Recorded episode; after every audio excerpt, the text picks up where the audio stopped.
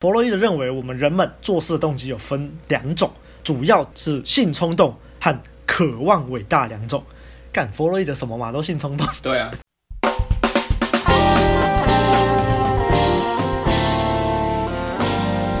嘿呦，大家好，嘿呦，大家好，欢迎回到《问路人人生指南之人性的弱点》。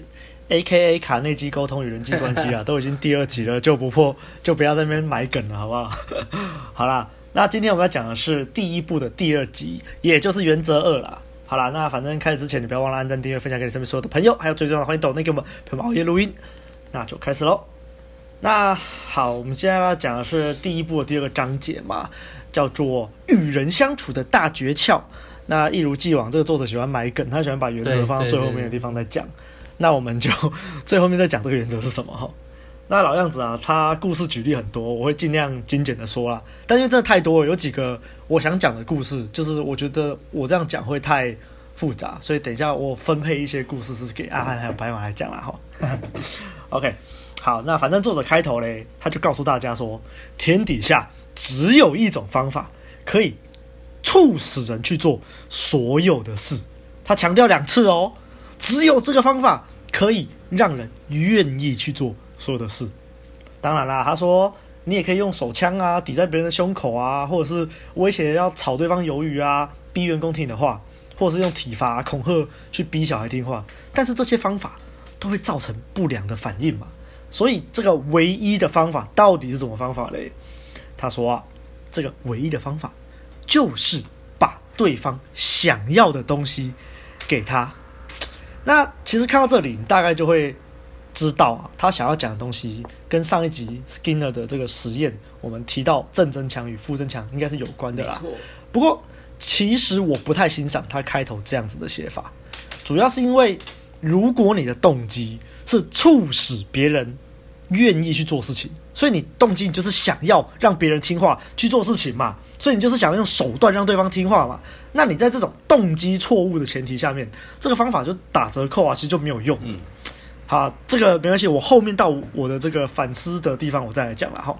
好，那作者就举例啊，弗洛伊德的说法哦，他说弗洛伊德认为我们人们做事的动机有分两种，主要是性冲动和渴望伟大两种。干弗洛伊德什么嘛，都性冲动。对啊，那。另外一位哲学家约翰·杜威则说，人类本质里面最深远的驱策力就是希望具有重要性。那我们这里就抓它的重点了嘛，渴望伟大跟希望具有重要性。我觉得我们可以把它理解为就是想要被重视、希望被肯定、希望被需要的那种心情啊。所以作者后面就提出了大部分人需要的东西哦，包括什么嘞？包括健康、食物、睡眠。金钱与物质、未来生活的保障、性满足、儿女的幸福以及被重视的感觉。他说，以上这些需求其实都不难满足了，除了最后一项。诶诶，有有都不难满足吗？这个健康、睡眠、金钱和物质、未来生活保障、性满足。感觉其实 他的那个年代是不是都很好满足啊？我们这个年代我觉得有点难。听众就说啊，我也想要性满足啊，怎么他觉得好像性满足很简单？我想对啊，我也想打炮啊。啊，你看现在的年轻人有足够的健康跟睡眠吗？我很怀疑耶。有未来生活的保障吗？嗯，不知道哎。金钱好啦，反正作者在这边想要强调就是。这个被重视的感觉这一块是很难被满足的。那作者就举个例子啊，说他小时候的时候啊，他老爸养了好几只品种不错的猪，跟一只血统很好的牛，然后他们就带着这些猪和牛去参加这个家畜展览，而且还拿到了第一特奖哦。所以他老爸就把这个特奖的蓝色缎带别在一块白色布上面，只要看到人就一定要拿出来炫耀一下。这我就说啊，那猪跟牛根本就不会在乎他们赢的这个蓝色缎带有什么屁用啊！可是他的父亲啊，却十分的珍惜。为什么嘞？因为这个蓝色缎带让他的父亲具有那种具有重要性的感受啊！所以作者就说啊，你这种感受，这种需要希望具有重要性的感觉，就是我们人类和野兽最大的区分哦。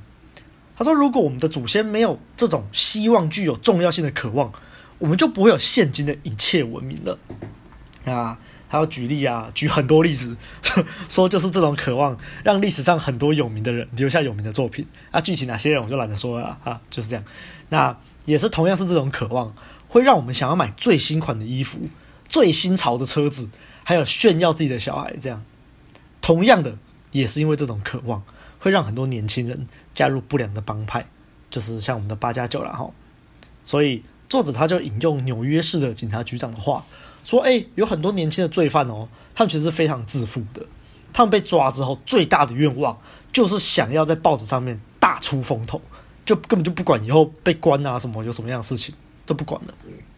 所以，我们是如何去满足你这种内在渴望，这种希望你自己具有重要性的需求嘞，就会让你变成一个什么样子的人？所以，他就举了两个例子，其中一个人呢叫做洛克菲勒。”他说：“这个洛克菲勒呢，就是捐钱在落后的地方建立现代化的医院，造福那群未曾蒙面的穷苦人民。只是蛮有趣的。这个 作者举的这个地方是北京，所以应该在这本书写成的时候，北京还是一个落后、没有现代化医院的地方。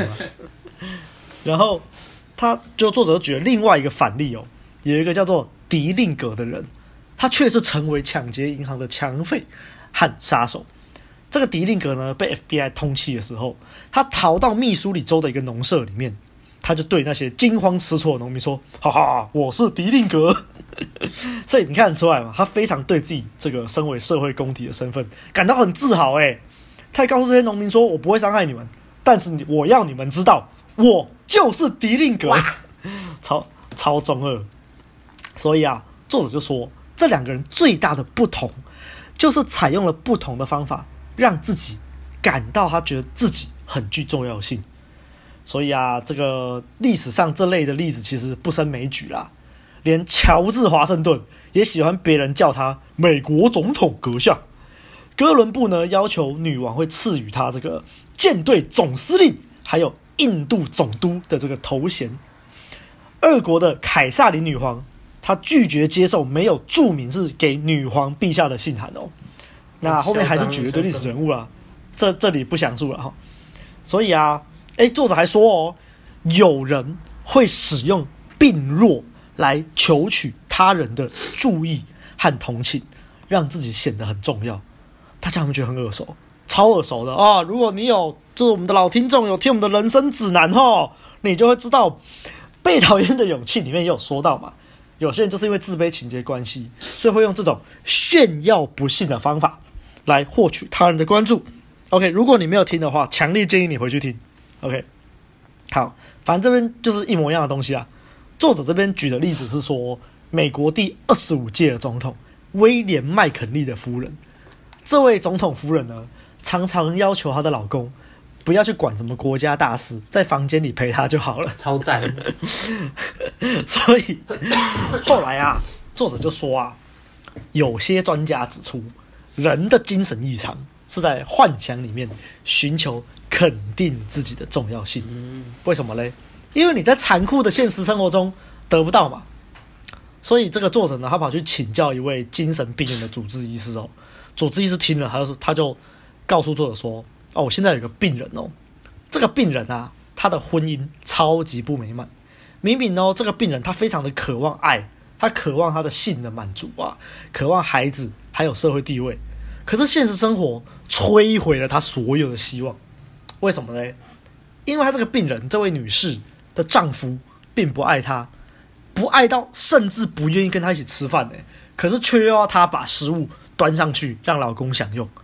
那这位女士呢？她没有孩子，也没有社会地位，所以这个这个女士就发疯了。她发疯了之后呢，在这位女士的想象世界中哦，她跟丈夫离婚了，甚至相信自己跟一个英国贵族结了婚，所以要大家称呼她为史密斯夫人。太棒了！而且因为她很她很渴望有个孩子嘛，所以她每天都会想象想象自己有个小婴儿。每次医生去看她的时候。她说啊，医生啊，我昨天生了一个小婴儿哦。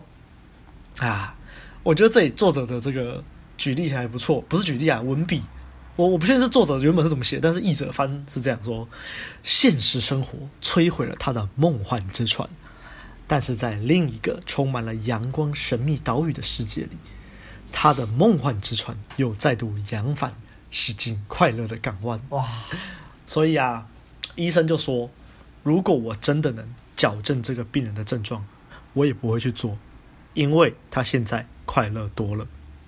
干，其实这故事让我非常深有感触。诶，我前阵子去看了一部电影，叫做《瀑布》，然后总之这部电影大概就是在讲一个算单亲家庭，然后这个妈妈后来罹患了思觉失调症的故事。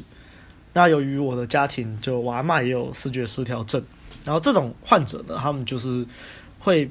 偏离现实，会活在他们自己幻想的世界里面。那比较多的症状是幻听，他们会常常听到有人在跟他们说话。那就除此之外，就是有点像刚刚这个精神科医师描述的这个患者的状况，就是患者常常会就是在一个他脑内的建构出来的世界里面。不过现实，其这种视觉失调症患者。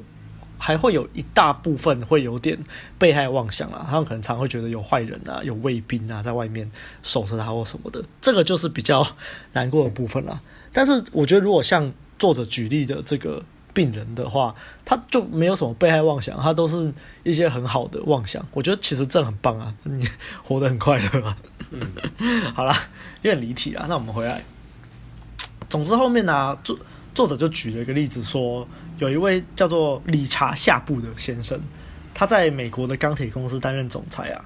但是其实哦，这个夏布先生对于钢铁制造其实没有很懂。他之所以可以担任总裁获得高薪，主要是因为他很能够处理人事、管理人事。所以啊，他怎么做到的嘞？嗯，所以作者就去问他嘛。夏布先生就告诉他说，这个夏布先生呢，认为自己天生具有引发别人热忱的能力。诶，他可以促使别人将自己能力发挥最好的方法，夏布先生认为就是赞赏和鼓励。那他也说，他也说啊，来自长辈、上司的批评，最容易去扼杀一个人的志气。所以夏布先生从来不批评别人，他相信赞赏和鼓励是让人工作的原动力，所以他很喜欢去赞美别人，而不喜欢去吹毛求疵。如果说他喜欢什么的话，那就是真诚，并且慷慨的赞美他人。那我觉得看到这里，我们大概可以知道作者这一章想要讲什么了。嗯，所以作者就说：“你看夏布先是这么说的嘛？但我们一般人却是怎么做的呢？恰恰相反，我们如果不喜欢一件事情，我们一定会对你的下属大吼大叫。而如果你喜欢这件事情，很多人我们就是常常都什么都不表示。”后面还举了两个很有趣的例子啊，分别是农妇的故事跟教会的故事，我觉得很有趣。不过这个就等等交给阿汉和白马来说啦。好，我要快转喽，嘟嘟嘟。总之，后面作者就是在强调说，这种真诚而且慷慨的赞美有多么重要，可以满足他前面所说的，我们都有那种被人需要、被人重视的感觉。那作者就说，哎，有些读者可能会。看作者举这些例子，觉得作者都是讲干话，这些逢迎拍马屁的伎俩根本就没有屁用，好不好？这个对聪明人根本就起不了作用。所以作者又举了一堆例子，反正他重点就是要告诉你说，我不是叫你要逢迎拍马屁讨好别人，而是在提倡一种生活的新方式。什么新方式呢？就是。你不是去讨好别人，你不是去逢迎拍马屁，而是要真诚的赞美别人呐、所以作者举了一个古老的格言呐、他说他自己把这个格言贴在镜子上，每天都看好几次。这格言是这样说的：人只活一次，所以任何能贡献出来的好与善，要现在就去做，不要迟疑，不要怠慢，因为你只活。这么一次，哇！所以这个原则二就是给予真诚的赞赏与感谢，给予真诚的赞赏与感谢。好，我对这条的感触其实蛮多的，不过我就留到最后面再讲。那我们就先把这个主持棒交给阿汉。嘿，啊，我是阿汉，我们来讲原则二啊，这条啊，他也是举了他妈的一堆例子啊，我实在是已经有点不想要继续讲这本书了。看这本书三分之二都是例子吧？我跟你讲啊，缺乏最后一集啊，啊，缺缺乏实际体验的人哦，可以来看这本书哦。那我需要例子的人哦，可以来看这本书哦。哎，都没有例子，你们讲被讨厌的勇气，那例子都烂到爆。好空，太空了，都没有例子。这本书给你满满的大例子，啊 满足满足你的那个空虚感。啊，然后这边就直接破梗了啦！啊，这条其实就是在讲真诚的赞美别人嘛，肯定他人。那这边也剖析了嘛，人就是有一个渴望伟大的特质。哦，这个渴望伟大哦，我从第一次看卡内基我就一直记得了。好，人都是渴望伟大，我也不知道为什么就一直烙印在我的心中。然后有一阵子就是只要看到有人，然后就是在做什么事，然后就会说啊。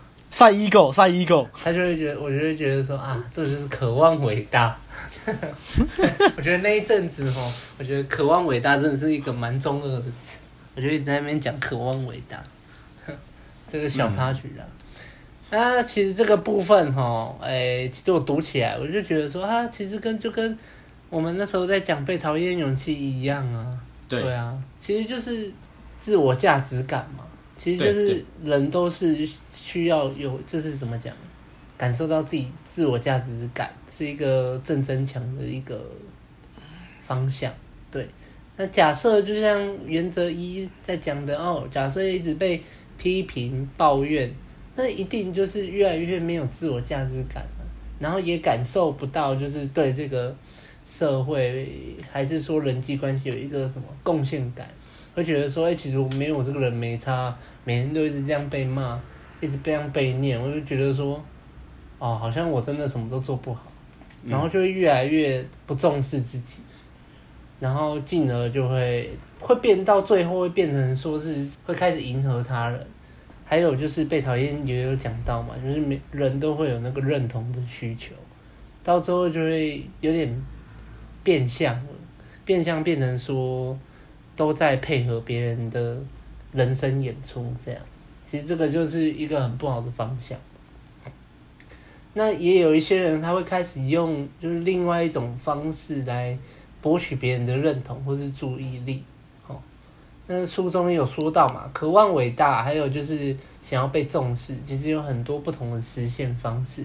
就像有一个人他在。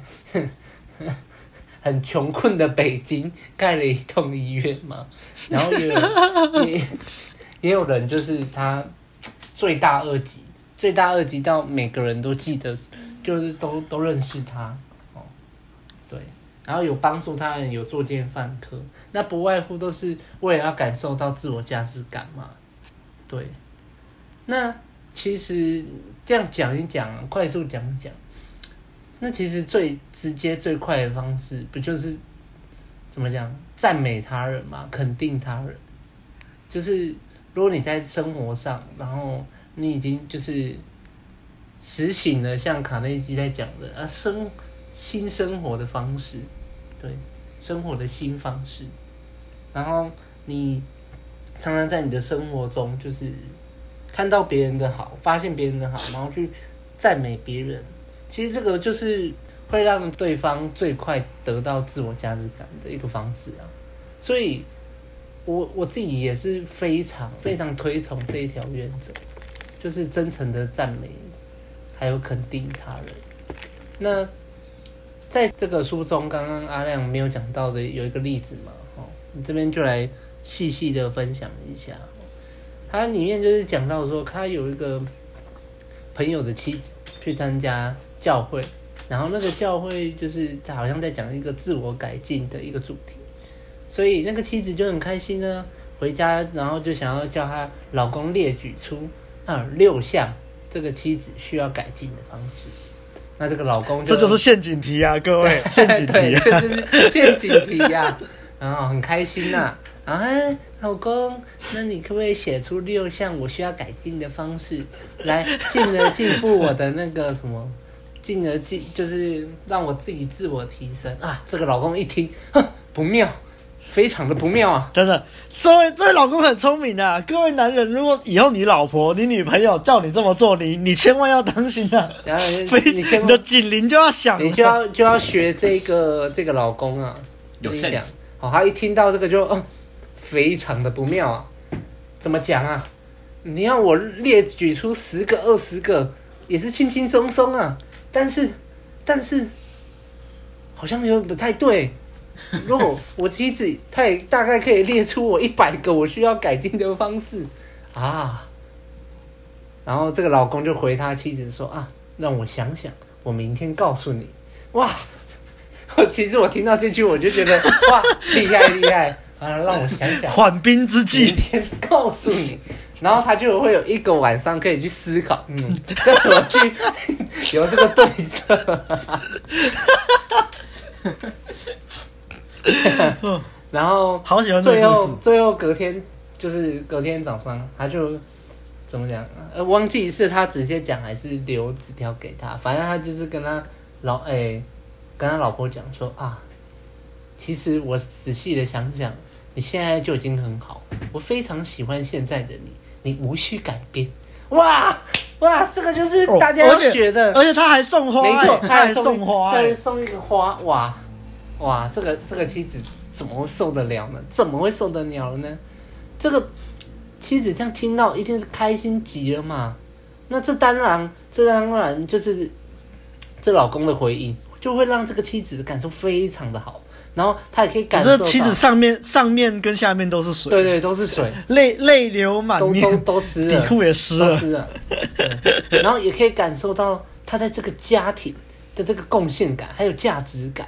所以他会更甘心的为这个家庭付出嘛，甚至无形中他们的相处会变得更好。那妻子说不定他的坏习惯会慢慢的改变哦，因为他他就甘心付出了嘛，所以他对于就是有一些什么啊，每天洗碗这些事情，他说不定他说不定就慢慢的觉得说啊，我的老公是是如此喜欢现在的我啊，那这些都不算什么了，他他他就非常甘愿嘛。非常甘愿为这个家庭，甘之如饴呀。没错，那如果今天她老公穿情趣睡衣，没错没错，马上去买个十套回来。她老公，今天的这样我好不好？这样啊啊，很棒。对，但你看，你想想看，如果她今天她老公，哦，一听到这个就很开心啊，终于有一个机会可以发泄了，开始写报妻子的缺点，开始批判，开始抱怨，哇！你猜会怎样？啊，这个这个妻子不会觉得说他他他的那个什么作业可以交很多，啊，绝对不会这样想，就一定是吵的一个天翻地覆啊！别闹了，谁可以受得了？这样一直被批评，直接离家出走都有可能哦，直接暴走，离婚，生病什么都都都都可能啊。所以这边大家这个故事啊，哈，要学起来啊！以后女朋友啊，学起来啊女朋友啊，哈，问到类似的问题啊，你就知道怎么回啦。反正你就先记住一句话啊，让我想想，我明天跟你讲啊。你要是真的遇到类似的问题，你不知道怎么办，你就是先缓兵之计，让我想想，然后马上联络问路人，我们三个智囊团帮你出主意。有一整个晚上的时间可以问我们。对对，没错没错，要先有一个缓兵之计呀。啊，但是就是绝对不要去想说啊，我终于有一个旁了，我终于有一个。机会了，可以好好来，就是什么教训这个女人了。对对对，啊，不要啊，不要啊，不要这样啊！哎、欸，真的，这不是开玩笑，很多女生就会这边没有关系啊，你说啊，没有关系，有然后才说有什么你要我改的地方，对对对。对，有什么你对我不太满意，你你可以说啊，我不会生气，真的没有关系，没有关系，不要听到没有胡乱，然后不要听他胡乱，你讲到第二个的时候，他脸就已经变了，你讲到第三个的时候，他就已经走了，你。你讲第一个的时候，你就看他那个脸就垂下来了，就没有笑容了。他、啊、讲第二个，你就看到他感觉快要哭了。他、啊、讲第三个就走了，对对对，所以不要去相信女人在讲这个啊，什么鬼啊，啊！他们不是要听这个啊，我直接跟你讲，他不是要听这个啊。对，嗯、那其实看回来这个现今社会啊，不管老板、家人、伴侣，其实常常哇，都是以批评跟抱怨啊，想要来激活就是别人的积极程度啊，就是说啊，我就是我就是去谴责你。你你说不定就会发现你的错，你就会想要变得更好，但其实往往都只是让人更彷徨、更无力啊。你像有时候你做一件事，然后你就觉得说，哎，我很正常的工作，结果老板就过来说，哎，你在做这个是什么啊？哎，你怎么会在做这种事啊？你不会利用时间啊？啊，你怎么在那里？我的人事成本有多少钱？多少钱？多少钱？啊，不能让人这样搞。然后你就会突然觉得说，啊，他想，为什么？难道我真的、真的、真的这样这样做不对吗？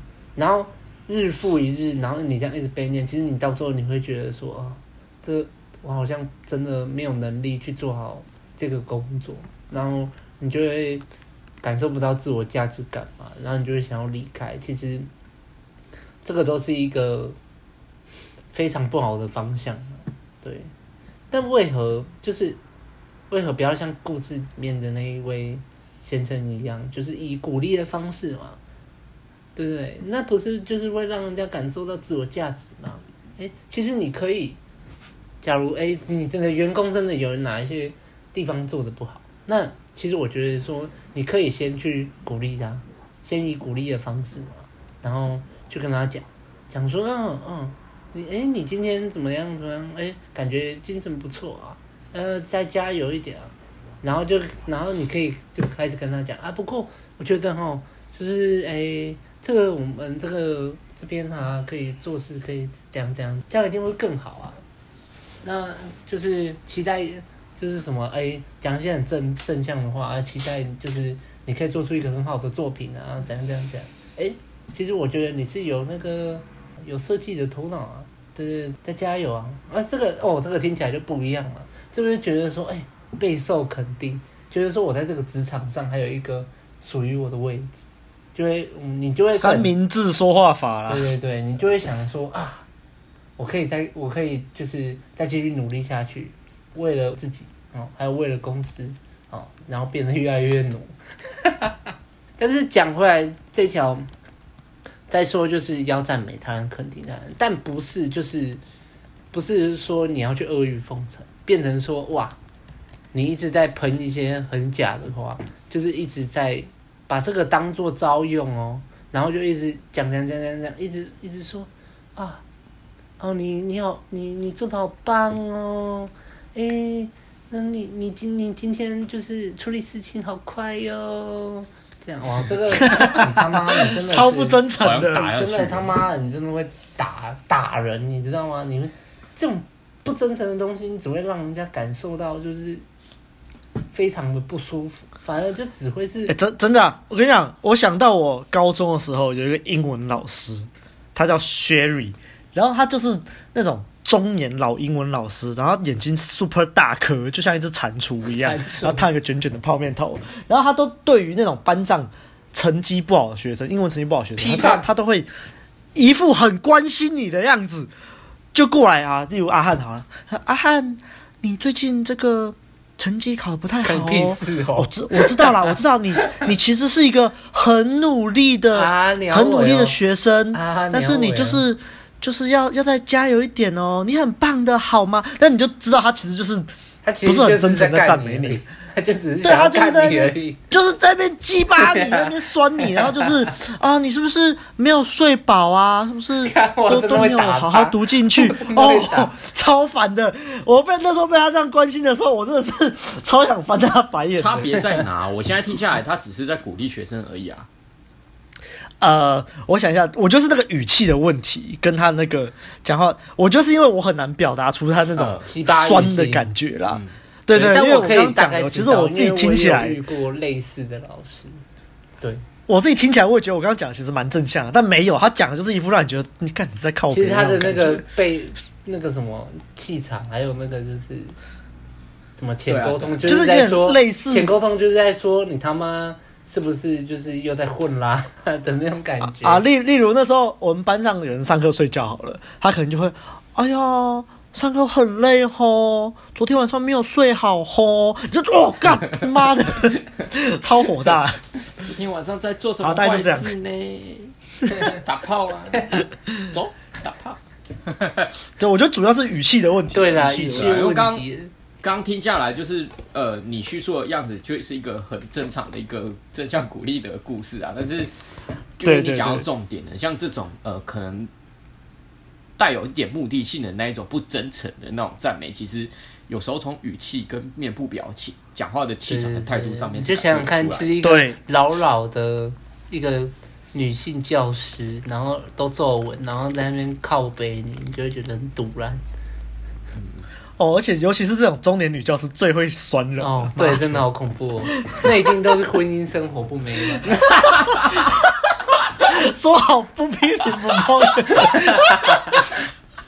没办法，好，好，好，你继续，你继续。啊，其实我也没什么啦，我最后就是讲说，你不要去虚假的赞美，那不过就只是优化过后的谎言而已，我觉得啦。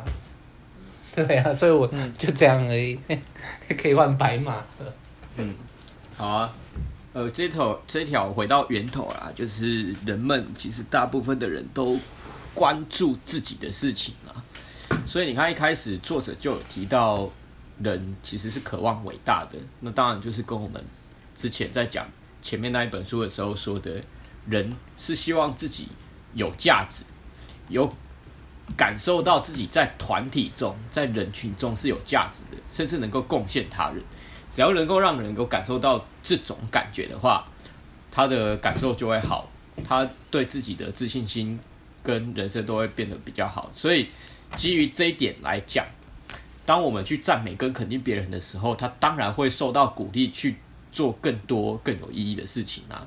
我觉得灌米汤其实是一个还蛮强而有力的一种一种策略啊。那所以有时候我们会看到。那个长官他们，那有时候扮白脸的时候，假设他真的是很真诚的在告诉你说你哪边做得很好的时候，因为我也曾经被长官赞美过、肯定过，所以我我懂那个那个力量。即使你知道长官有可能他是为了要留住你继续在他那边工作而讲这些话，但是你有时候就是会受他讲的那个肯定影响而。觉得哎，对我好像真的有做到这些事情，所以会想要做更多。所谓的正争强就是这么一回事嘛。当你做的越多，当你所做出的贡献被上面的人肯定的时候，你就会想要做更多来证明自己真的有这个能力。所以我觉得，我这我我看这一条，我觉得还蛮浅显易懂的啊。就哎，不就是这样吗？他举了很多的例子，对啊，就哎，不就是这样吗？当你给人家一个印象框架，告诉他是怎样怎样怎样的人的时候，他就是会想要往那个方向再去更强化、更、更、更、更增强那个行为嘛。那所以我觉得正增强里面最有效的那种给他的东西，就是所谓的肯定他人了。那像我有一个同事。因为我觉得身边好像真的蛮多那种很明显就是很喜欢受到人家肯定的那一种人。我我有一个同事，他其实已经到了退休年限。他虽然每天都在表面上都在抱怨说啊，人生啊怎么好苦啊，事情工作那么多哦，每天都要加班到那么晚，然后长官都怎样怎样怎样怎样，一直派事情下来。但问题是，你虽然这样子讲，但是你明明可以退休了，你却不退休。却还是坐在这个位置上，然后，当你你问他说：“那你为什么不退休？”的时候，他就会开始讲：“哦，因为怎样怎样怎样哦，什么我如果在家也只是跟老公怎样怎样而已，很无聊啊，所以我想说还是继续留在这里工作好了。”但其实真正的原因，我看得出来，是因为他觉得他在这个工作场合很受大家的肯定，就是他确实是一个我们办公室里面大家都觉得他做事能力很强的一个同仁，这样那。当然，长官也都很器重他，很会就是呃，请他承担一些比较重要的业务，所以我我看得出来，他其实很享受，他前世里面其实很享受在这里工作。原因没有别的，就是他觉得他在这个环境里面很有价值。即使他表面上在那边就是假装就是谦虚说什么什么什么哦哦，我觉得没有啦，我就只是比较会唬烂而已呀、啊，什么就是啊不是不是超多人这样子的吗？可是你就会很明显的看得出来，他潜意识里面其实很享受这种生活。对，就是这种抱怨式的爽，对，其实很爽，但是你要装一下。对对对对对，所以就是有时候，如果你想要跟这种人打好关系，很简单，你只要迎合他就好了。你只要就就像就像如果有人就是说什么哦，真的好累哦，连续五天每个晚上都要跟不同的妹子睡哦，体力真的好差哦，真的要去补一下。看这很靠谱，好吧？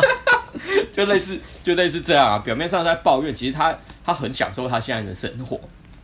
对对啊，你你自己想嘛，就如果一直抱怨他离开这里就好了，啊，他退休就好，他年限都已经到了，干嘛干嘛处处在这边，然后还说在家里面感觉就是呃也没什么事情可以做，就是只是跟老公大眼瞪小眼而已。看来应该老公不是阿法啦，所以才会这样。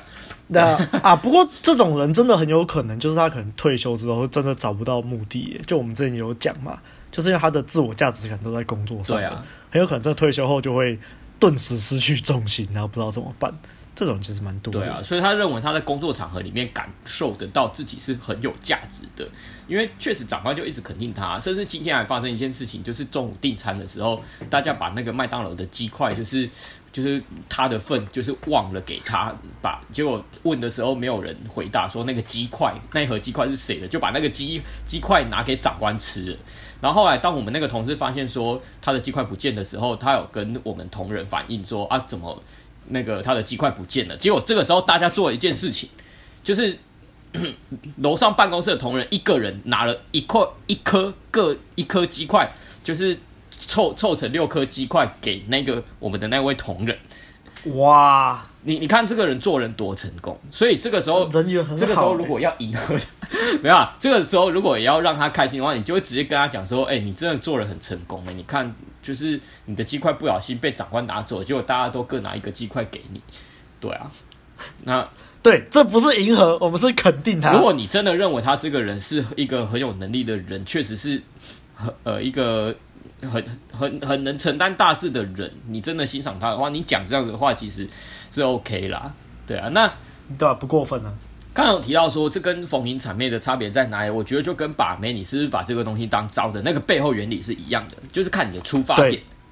我们说为什么我们会把这个东西当做招？我很常说，原因是有一个很重要的原因是你是不是在求某一种反应，你是不是在求某一种回报？如果你讲这句话。嗯的出发点是你想要获得某一种东西，就例如说，就是想要透过这样子的方式手段来拉拢跟他的关系，来获得你工作上的利益什么的。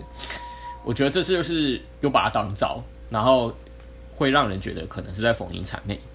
但如果你是无所目的的在说这句话的话，我认为就不会是谄媚，就不会是当招，嗯、因为你在。你当招的时候，你就是在求一个反应嘛。你有你背后有一个目的，是你有一个一个想要索取某种价值的企图心。当你有这样子的出发点去讲的时候，就像刚刚阿亮讲，可能会跟那个老师一样。虽然我不知道那个老师在求什么了，就是会有给人一种就是很不真诚的感觉。对 对啊，那讲回说，每个人他其实都是重视自己的这件事情。我其实每一次想到这个，我都会想到一个，我以前在大学的时候遇到一个很夸张的副校长，就是 我那个副校长，他真的好怕别人不知道他是副校长哦。他就是在在电梯里面的时候，啊、他如果遇到同学，没有人跟他打招呼，因为老实讲，我我问一下你们，你们认识你们大学时候的副校长吗？副校长那么多个，完全不知道是谁。对啊，而且副校长又不会只有一个，所以那个副校长他就很 care，同学都不认得他。然后他只要在电梯里面，就是看到有同学跟他搭同一班电梯，然后没有人跟他 say hello，说副校长好的时候，他就会这样哦，他就会走到那个同学面前说：“嘿，你好，我是这间大学的副校长。嘿，你好，你好，你好。”干，而且又不是高中，都大学了，谁管你他妈是谁啊？对啊，干好哭哦，他还会自己跑过去。然后我那个时候我的妹子，她就是遇到这件事你，就跟我讲这件事情，我就说干，他真的是。就是 干他这样子讲，人家更不想认识他，好不好？就就一口也太强了吧？对啊，我觉得真的，我觉得这夸张的时候就有可能是这样子啦。但是，哎哎、欸欸，你让我让我想到一个例子，哎，我讲一下，就是我我这次。前前几个月我不是在一间高中实习嘛，然后我们那间高中的校长就是，哦，我就知道，反正我 毕业后过了几年，我，我毕业后过了几年去担任我们学校的校长，反正我们学校校长换人了。然后这位校长呢，就是有一天在校务会议上面爆气了，然后爆气的理由是因为那时候是那个新生的新生训练，嗯、就是，然后他经过他在巡视教室的时候，然后进去某一间教室，然后那间教室的导师。没有主动跟底下的新生介绍说，这位是我们学校的校长，然后校长表面上也没有说什么，他就就是上台跟这些新生自我介绍，可他的校务会议就爆气了，说这个老师真是不识大体，我都已经走进来了，也不介绍一下我是谁，我觉得干这个 ego 也是很高的。你看，你看，其实，在职场上，主管跟长官有时候就是会这样嘛，就北七啊，然后。我就会想到说，我当年在读那间学校的时候，我们的校长是一个，诶、欸，很很友善的校长。然后他每天上班，他要穿一件运动夹克跟那个运动裤，嗯，然后他只有很重要会议后才会穿西装。嗯、然后他平常最大的兴趣就是每天的中午，他会随便进一间班级，然后跟那间班级的同学一起吃营养午餐，超香的。干那个时候我们。我高一刚进这间学校的时候，他在那个外面教室外面巡视走来走去，我我还以为是工友阿北，你知道吗？后来那个人家也跟我说他是校长，干他校长啊，请安呢？对啊，就很酷而且很亲和，然后我们大家都很喜欢那个校长。这种校长，你看这这是就是比较会让人家有有认同感，比较比较喜欢这样子的校长啊，长官。对，然后你看那个对比就是很明显。对啊，对啊。啊，话说回来，就是假设。就是人这这种重视自己过头的话，给人的感觉就会这样子啦。但是背后的源头，其实就是每个人最重视的就是自己的价值。人都渴望自己，呃，是重要的。这在潜意识里面，在生活中其实都看得到，还蛮明显的。那我我接下来补充刚刚阿汉阿亮没有讲到的那个故事，就是在说有一个农妇啊。一个妇人，她就是每天工作完之后，都会给她那个农舍里面的男人吃晚餐。然后有一天，她居然帮这些男人准备一些干草，就让他们准备那个马在吃的那个干草。然后那些男人们就想说：“哎啊，你怎么准备这种东西给我们吃？”然后那个农夫就说：“啊，我给你们准备了二十年，从来都没有听你们说过。”那个，我我给你们准备了一般的晚餐，你们说很想吃啊，所以我就给你们吃干草喽。谁知道你们不吃干草啊？我觉得这农妇也蛮故意的，他帮帮这些男人准备了二十年的晚餐，然后 然后因为没有人感激他，他可能就心生怨恨，想说干，那我准备干草给你们。积怨已久。对啊，哎、欸，其实他只是准备了干草。还是好的嘞哦，有些女人这个积怨久了，做出一些很可怕的事情，你都不知道。哦，不不要说是女人啊，男人也是啊。例如说什么你在工作上这个努力工作十年啊都没有升迁杀小，然后就心生怨怼，然后就做一些很可怕的事。这个拿刀拿社会新闻都有耳闻嘛，是不是？球棒拿出来。我卡内基在解释这个故事的时候，并不是聚焦在富人准备这个东西，而是聚焦在那些男人们平常就是不懂得。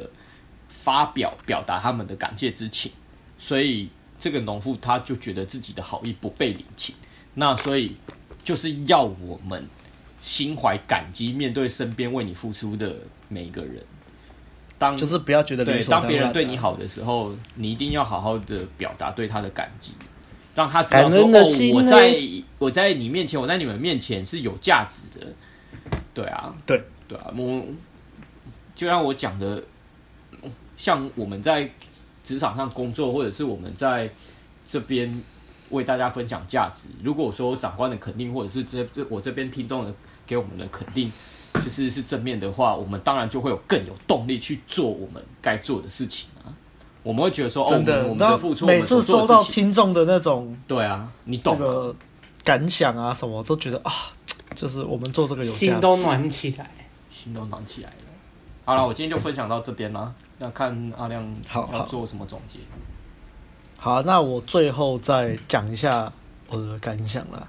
其实就像我说的，我当年看这本书是是十八岁嘛，我十八岁看到这一条的时候，我的想法也是干公三小屁话，为什么会这样子想呢？因为其实那时候我没有办法理解什么什么给予真诚的赞赏与感谢，因为那时候我会觉得啊，你在赞美别人，你在恭维别人。感谢别人，你就是把自己的身段放低啊！所以，虽然其实作者已经在书里面解释了说，他不是叫你去迎合别人、谄媚别人，但是那时候我就会这么觉得，就觉得说，干，我要去赞美别人，我就是把自己身段放低，那不就是等于我不如人吗？我不知道为什么那种很愤世嫉俗的我就会有这种想法。那其实也像我说的，就是我不是很欣赏作者在开头那样写，因为那样写你就容易把这招当做招来用，操弄。他其实不是个招，不是个招，对。所以好，那我对于这条的看法，我想要从两个角度来切入。一个是我们之前被讨厌的勇气是不是有说不要批评，也不要赞美？那有些人可能就会看到这个这条说哦，你要给予真诚的赞赏与感谢，就说呃，那这是不是跟被讨厌的勇气有矛盾啊？其实没有矛盾哦。为什么？因为被讨厌的勇气说不要赞美的理由，是因为他他认为这是一种。操弄的手法，一种由上对下的纵向关系。所以，其实被讨厌的勇气最后他总结告诉你说：“那不赞美、不批评，你该怎么做？你要给予真诚的感谢。”那其实就回扣到这条也是一样的啊！你要给予真诚的感谢以及赞赏。那你这边的赞赏不是去操弄别人啊，你不是为了要上对下跟人家说：“哇，你好棒哦，拍拍你那种。”而是你真的觉得很感谢，真的觉得有被帮助到，所以你会给感谢，你会给赞美。好，所以其实没有矛盾的哦。如果有听众疑惑的话，我就这边讲一下。那另外一个角度切入，就是，诶，其实好像也是在录之前被谈的勇气的时候，我有说到，我那时候在实习的时候读了一本书，叫做《正向聚焦》。嗯。那这本书哦，也是教你要去看到孩子好的那一面，所以你就可以运用赞美以及感谢，让孩子知道自己的好有被看到，有被肯定，来长出他的自我价值感。也就是正增强啦，而且重点是你你在肯定孩子，你是要基于事实，而且是要不是依附在那些外在的结果上面、外在的事物上面，而是源于这位孩子好的行动。其实虽然正向聚焦在讲孩子啦，那我觉得套用到人身上都是一样，大人上也是一样。所以我会觉得这有点像是哲学在说的效益论跟义务论。那我现在解释一下什么是义务论。义务论主要是以康德为代表啦，那他们主张的是，你道德的道德与否的判断标准，在于你内心的动机，你的目的，你那些动机是什么？你是为了做善事而做善事，而不是有其他的条件或目的。那对于义务论来说，你在道德上面就是善的。